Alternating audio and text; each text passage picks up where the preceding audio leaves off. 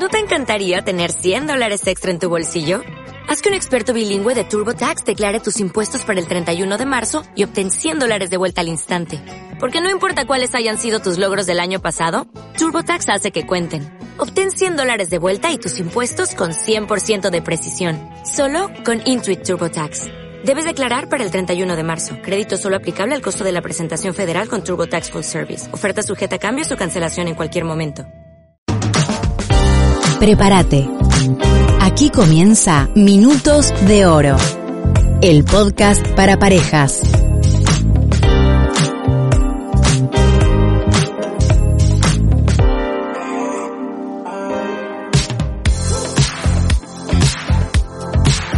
Hola, ¿qué tal? ¿Cómo están? Damos comienzo a un nuevo episodio de Minutos de Oro, el podcast para parejas. Mi nombre es Natalia y esta es una producción de Tiempo para Dos. Aquí en este podcast compartimos herramientas y principios para parejas que están en crisis y también para matrimonios que quieran mantener sólida su relación. Los invito a que presten atención al tema que vamos a compartir hoy. Se trata de las cinco etapas del matrimonio. Y para desarrollar este tema estoy en compañía de Marcos Montañez, mi esposo. Hola Marcos, ¿cómo estás? Hola Nati, hola amor, ¿cómo estás? Bueno, felices porque podemos hacer este podcast juntos, como pareja, como matrimonio, y bueno, tratando de ayudar a las demás parejas y matrimonios a que podamos transitar este emocionante viaje de las relaciones y cada día hacerlo de la mejor manera posible a través de consejos, experiencias y también herramientas prácticas para ponerlas en obra en cada relación. Bueno, como anticipábamos, vamos a tratar sobre las cinco etapas que vive un matrimonio. Las etapas es algo que se da en el individuo, en la persona, ¿no es cierto? Y dentro de ese crecimiento están las distintas etapas que atravesamos como individuos. La niñez, la adolescencia, la juventud. Bueno, dentro del matrimonio también se viven estas etapas. Así es, y yo recuerdo que antes de, ponerme novio, de casarme, me hablaron acerca de las etapas y en su momento se lo planteaba al matrimonio como eh, dividido en distintas etapas en relación al tiempo que llevabas de casado. Entonces te decían, los primeros tres años son de una forma, hasta los siete años otra, cuando pasan los siete años otra. Es como que se dividían las etapas del matrimonio en relación a los años que llevabas de casado. Pero la experiencia eh, nos ha mm, demostrado y también los expertos hablan sobre las distintas etapas que no tienen relación precisamente o necesariamente con el tiempo que llevas de casado, sino que las etapas del matrimonio se van dando de acuerdo a las circunstancias y características que rodean la relación. Y de eso vamos a estar hablando en este podcast. Perfecto, para comenzar, entonces la primera etapa es la del enamoramiento. Quizás sea la más linda. Esta etapa comienza cuando comienza la relación. ¿Y cómo se produce? Bueno, se produce porque empiezan dos personas a conocerse y eh, se enamoran al ver las virtudes y las características que tiene eh, la otra persona. Quizá le gustó la mirada, le gustó una palabra, la forma en que lo trataba, las cosas que hacía, cómo se desarrollaba, cómo se desenvolvía cómo le cocinó, las cosas que, la canción que le cantó, no sé, bueno, uno se puede enamorar de distintas formas de una persona, pero esta es la primera etapa que vive eh, la pareja, la etapa del enamoramiento. ¿Cuáles son las características, Marcos, que vemos en esta etapa? En esta etapa del enamoramiento podemos identificar dos situaciones especiales y está bueno que las tengamos en cuenta. El enamoramiento real y el enamoramiento forzoso. El enamoramiento real es aquel en el cual la pasión es la protagonista, ¿sí? Como bien vos decías, las personas se enamoran de algo y la pasión está a flor de piel. Entonces quieren pasar tiempo juntos, andan escribiéndose, hablándose, buscando la oportunidad de estar juntos la máxima cantidad de tiempo posible, reconociendo virtudes en la otra persona y disfrutando cada momento al máximo. El cuidado que hay que tener en esta etapa es el siguiente. Saber identificar muy bien las emociones. Así que vos, si estás en esta etapa, quizás aún no te has casado y estás en el enamoramiento, bueno, ¿qué cuidado tenés que tener? Fíjate bien si lo que estás sintiendo es verdaderamente un amor que se está desarrollando o quizás sea un capricho o una obsesión. Y me gustaría, Nati, que vos eh, desarrollaras el tema de el enamoramiento forzoso, qué es lo que es y cuándo se da. Bueno, le pusimos eh, como título o como nombre enamoramiento forzoso a las situaciones en las que la persona entra en una relación porque en realidad lo que está buscando eh, sinceramente es escapar de la realidad en la que vive, quizá por las condiciones de su familia o por la relación con sus padres. Eh, o sea, en realidad la motivación no es formar una pareja, sino escapar de la realidad en la que está viviendo. El otro caso puede ser eh, la persona que ha terminado una relación y bueno, quedó ese hueco, ese vacío emocional y necesita llenarlo urgente.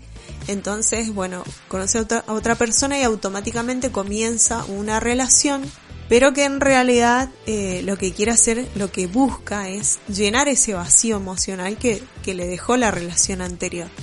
Otro de los motivos puede ser la presión que a veces ejerce el entorno cuando uno ya eh, ha cumplido varios años. este, y bueno, y, comienzan a preguntarte, ¿y vos para cuándo? ¿Y ya, ya tenés alguien? ¿Y ya estás con alguien? ¿O para cuándo, cuándo te vas a casar? O eh, todas esas preguntas que empiezan a generar presión en la persona. Y a veces uno, por ceder ante esa presión, le da la oportunidad a una pareja para poder salir de esa situación.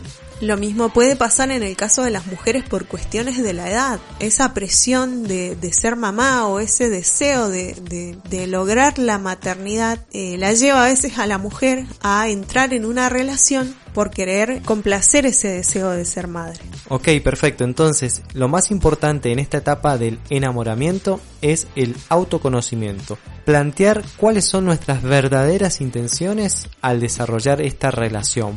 Y también no ingresar a, o no avanzar en una relación si no tenemos nuestro corazón sano.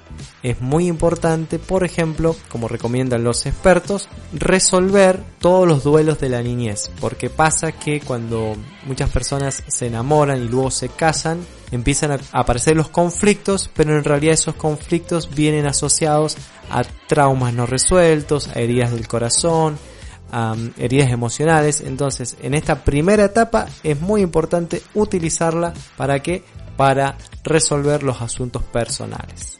Ok, entonces que el enamoramiento no nos enseguezca del todo, sino que podamos prestar atención, a pesar de que es una etapa tan linda y que si uno la vive bien la puede disfrutar al máximo, también tener en cuenta eh, nuestras motivaciones, ¿sí? conocernos a nosotros mismos. Y la segunda etapa eh, hablamos de la desidealización. ¿Lo dije bien? Desidealización.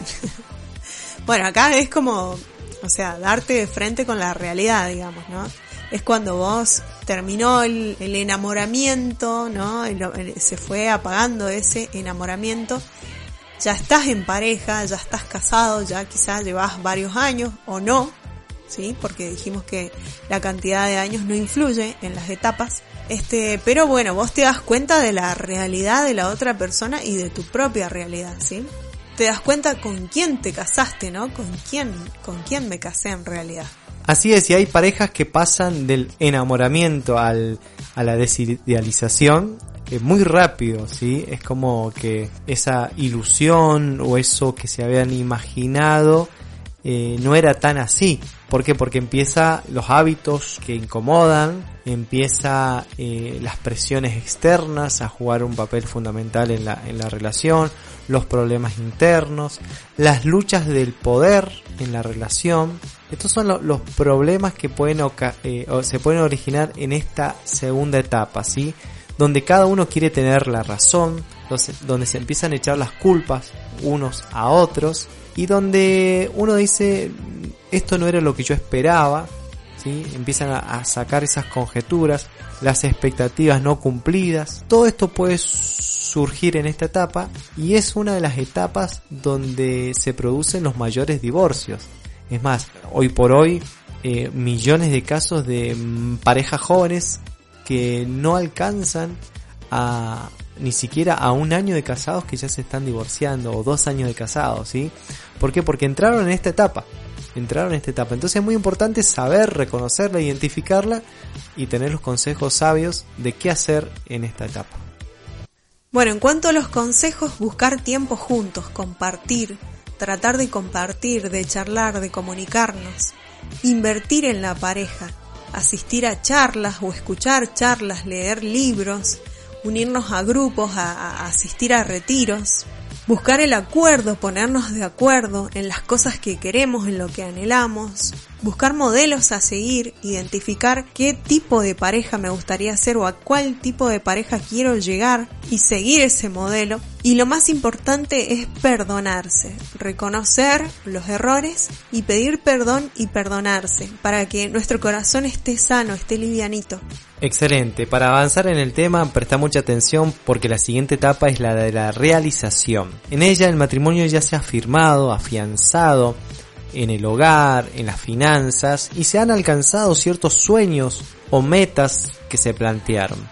Pero también puede suceder que aparezca el aburrimiento, la rutina y mm, es muy importante que frente a esto podamos reaccionar a tiempo y no permitir que la llama del amor, como a veces se dice, se apague. Entonces hay que echarle leña al fuego, hay que estar pendiente de los gustos de la otra persona, hay que ayudarse a cumplir mutuamente los sueños propios y también volverse a plantear metas y objetivos a nivel matrimonial, a nivel de pareja. Esos serían los consejos para esta tercera etapa. Bien, bueno, ya tres etapas llevamos que hemos desarrollado, más o menos te darás cuenta en cuál estás y si no decís, bueno, yo no encajo en ninguna de esas tres. Bueno, a ver si la cuarta o en la quinta seguro. La cuarta etapa es la de la madurez. Y aquí las prioridades cambian porque también cambia la forma de ver la vida y porque también cambia la estructura de la familia. Se producen muchos cambios en esta etapa. Surge el nido vacío, como se conoce, que es cuando los hijos se van de la casa. La pareja tiene más tiempo para estar juntos, tiempo para, eh, para volver a redescubrirnos y reenamorarnos. Y por último llegamos a la quinta etapa. Es aquella en la cual las personas hacen un análisis de todo lo que han transitado juntos a lo largo de la vida, se ponen reflexivos y pueden llegar a la conclusión de decir la verdad que hemos sido compañeros de viaje en esta vida. Hemos pasado por momentos difíciles, por momentos lindos, por momentos tristes, duros, con más o menos recursos, pero seguimos juntos. Esto es cuando nosotros eh, hacemos un balance de toda nuestra vida y decimos hemos sido compañeros de viaje. Acá es donde se empiezan a recordar los buenos momentos, pero también es importante que en esta etapa se puedan generar nuevas experiencias y aventurarse nuevamente a disfrutar la vida, quizás a disfrutar los nietos, a cuidarse en la salud, a realizar viajes, a brindar a los demás las cosas que uno quizás no, no supo tener en su momento, eh, brindar consejos, ayudar, así que esta es la etapa donde el matrimonio brinda su experiencia a los más jóvenes. Y bien, como habrás podido notar, entrar en una relación matrimonial no es prepararse para una carrera de 100 metros, sino prepararse y ser conscientes de que vamos a correr una maratón, eh, que va a tener distintos momentos y de los cuales tenemos que saberlos aprovechar aprender y superar. Excelente. Y en la etapa que te encuentres, sea enamoramiento, desidealización, realización, madurez o en la etapa de balance, siempre tener presente que Dios es nuestro ayudador, Él nos da la sabiduría, nos da la fuerza, el poder para perdonar, para amar, para renovarnos, ¿sí? Él nos renueva, Él nos restaura frente a todas las situaciones que podamos estar pasando en nuestro matrimonio, en nuestra pareja. Así que fuerza, ánimo, valor, a seguir adelante, a seguir juntos y que podamos llegar a ese día en el que miremos para atrás juntos de la mano y digamos, bueno, realmente hemos sido compañeros de, de viaje. Llegamos hasta el final juntos, ¿sí? Que los, que todo lo que pueda pasar en cada etapa no nos derribe, no derrumbe el amor, sino que podamos permanecer juntos frente a toda situación. Ese es nuestro deseo. Y bueno, te esperamos nuevamente la semana que viene en una nueva edición de Minutos de Oro, el podcast para parejas. Si querés comunicarte con nosotros podés hacerlo al 2604 4167 25 o 2604 4195 93. Gracias a cada persona que nos escucha, que está presente. Les mandamos un beso, un abrazo gigante. Nos encontramos nuevamente la próxima semana. Chao, chao. Hasta aquí compartimos Minutos de Oro. Si querés comunicarte con nosotros, llámanos o escribinos al 549-2604-419593 o encontranos en Facebook como Tiempo para Dos.